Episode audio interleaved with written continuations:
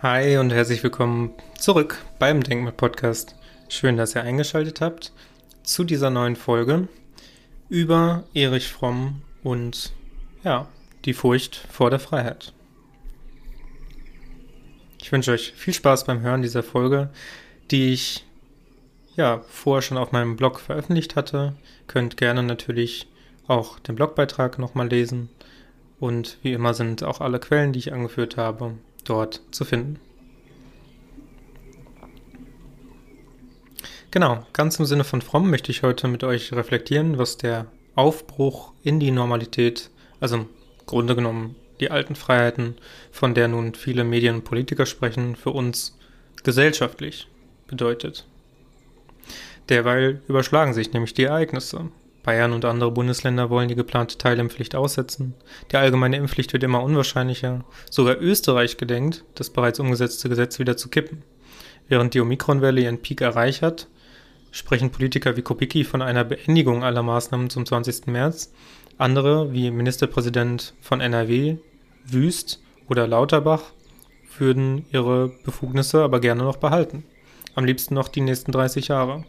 Aber ja, die Welle ist schon losgetreten, das Lockern hat schon begonnen und langsam aber sicher fällt die 2G-Plus-Mauer und wird zu 2G.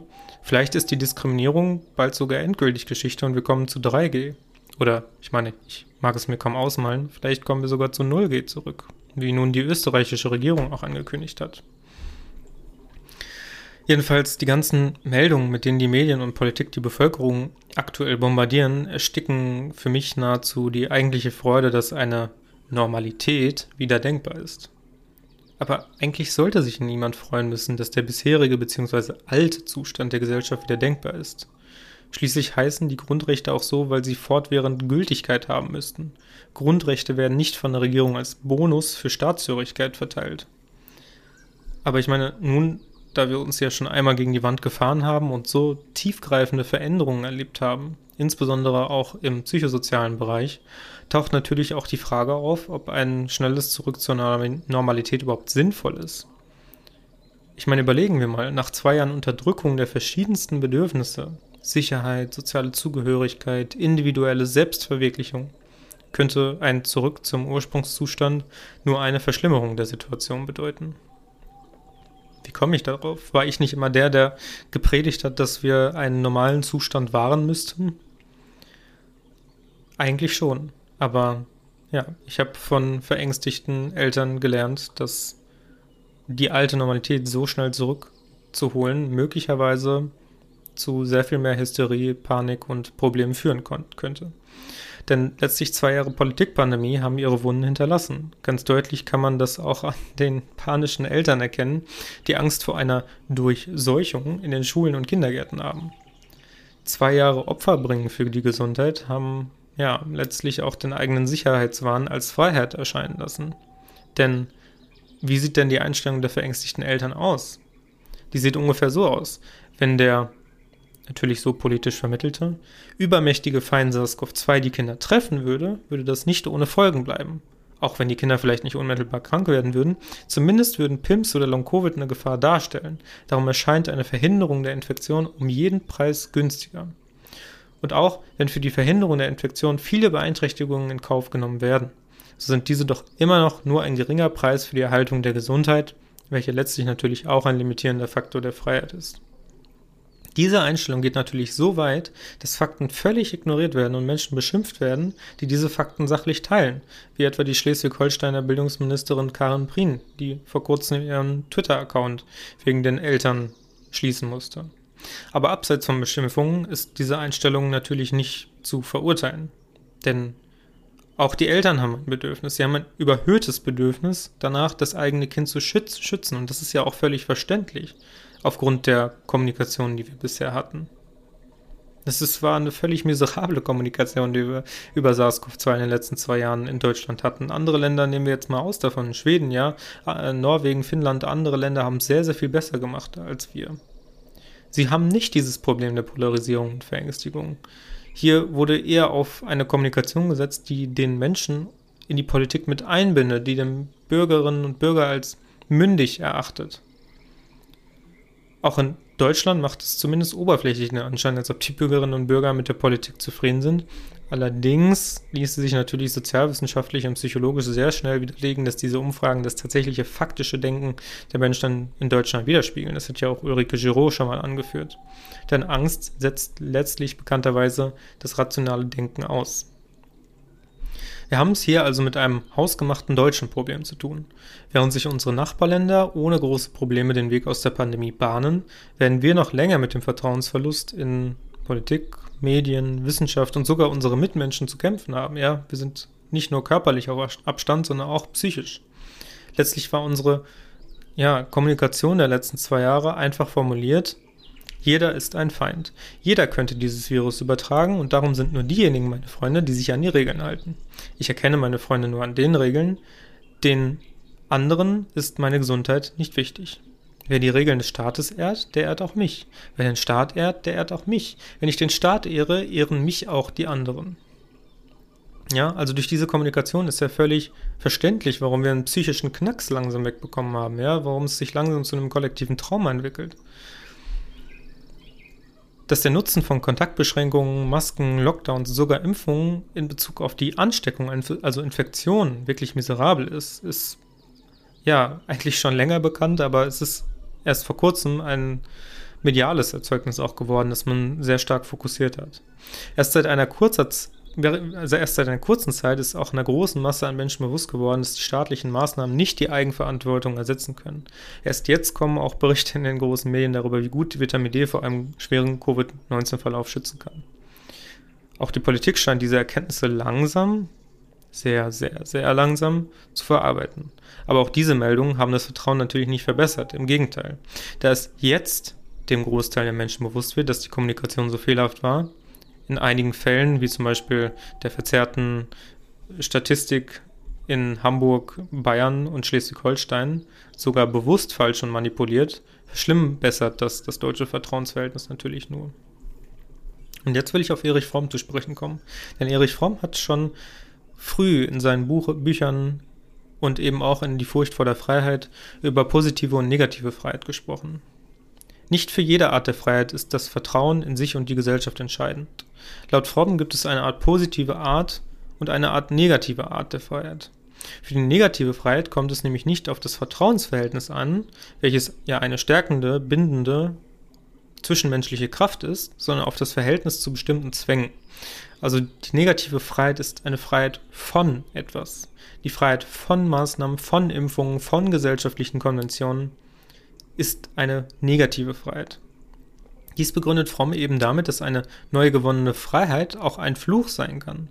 In der Menschheitsgeschichte, wie zum Beispiel in vielen, aber auch zum Beispiel in vielen Mythen wie der biblischen Geschichte von Adam und Eva, war dies nur allzu häufig der Fall. Und die neu gewonnene Freiheit gibt dem Menschen die Möglichkeit, sich letztlich auf eine neue Art zu verwirklichen, aber er weiß natürlich nicht, wie er sich verwirklichen soll und wenn er das nicht weiß, dann fühlt er sich verängstigt, verflucht und irgendwo auch letztlich alleingelassen. Das heißt, diese Freiheit von etwas, es kann, kann potenziell zu einer negativen Freiheit werden. Sie muss nicht, ja, wenn der Mensch weiß, was er machen möchte, aber wenn nicht, dann, ne? Die Eltern und Kinder, die nun zwei Jahre lang viel Geduld aufgebracht haben und viele ihrer Freiheiten aufgegeben haben, um sich und ihre Liebsten zu schützen, sollen nun dann ohne Schutz zurückgelassen werden. Warum sollen sie letztlich diesen Fluch der negativen Freiheit eingehen?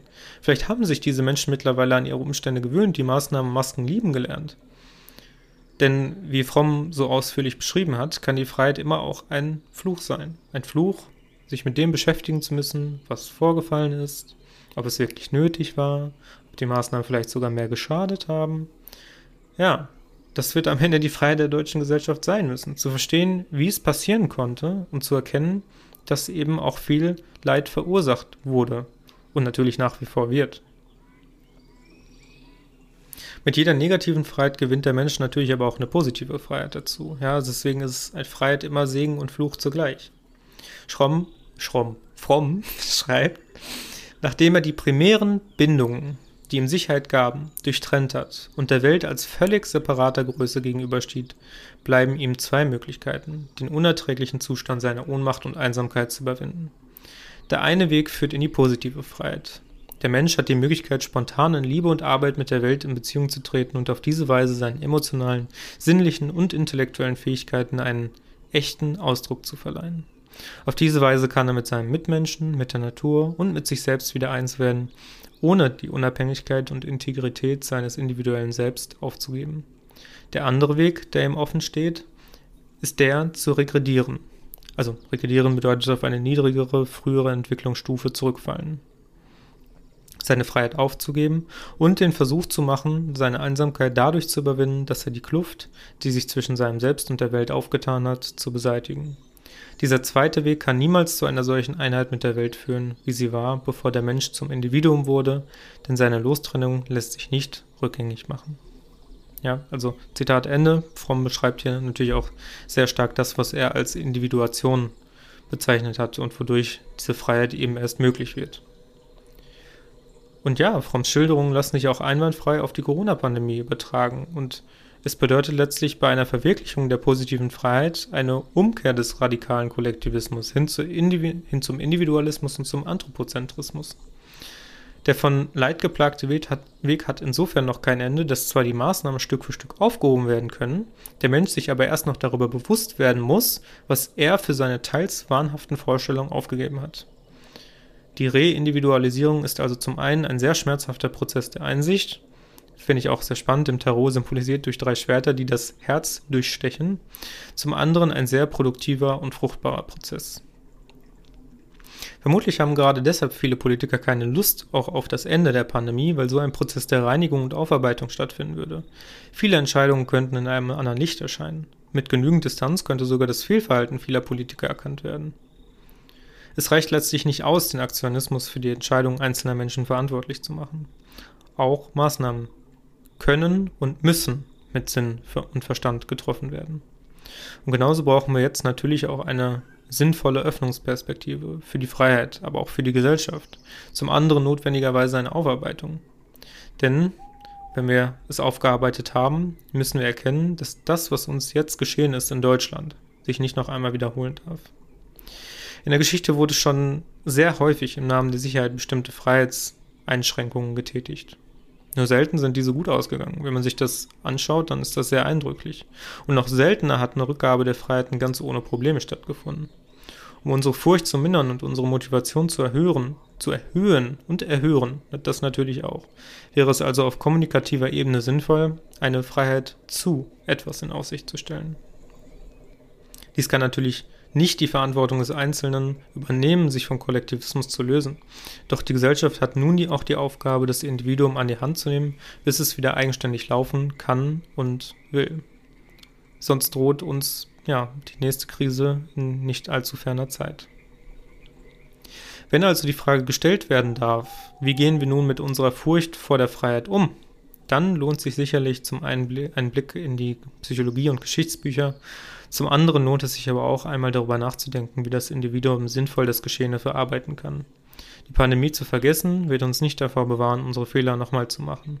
Und auch die Dokumentation und Nacherzählung, vornehmlich in der Schule, scheint hier nur unbefriedigende Ergebnisse zu zielen. Vielleicht ist es Zeit für etwas Neues. Und damit möchte ich mich bedanken fürs Zuhören der aktuellen Folge und wünsche euch schönes Reflektieren und eine gute Zeit. Bis zum nächsten Mal. Ciao, ciao.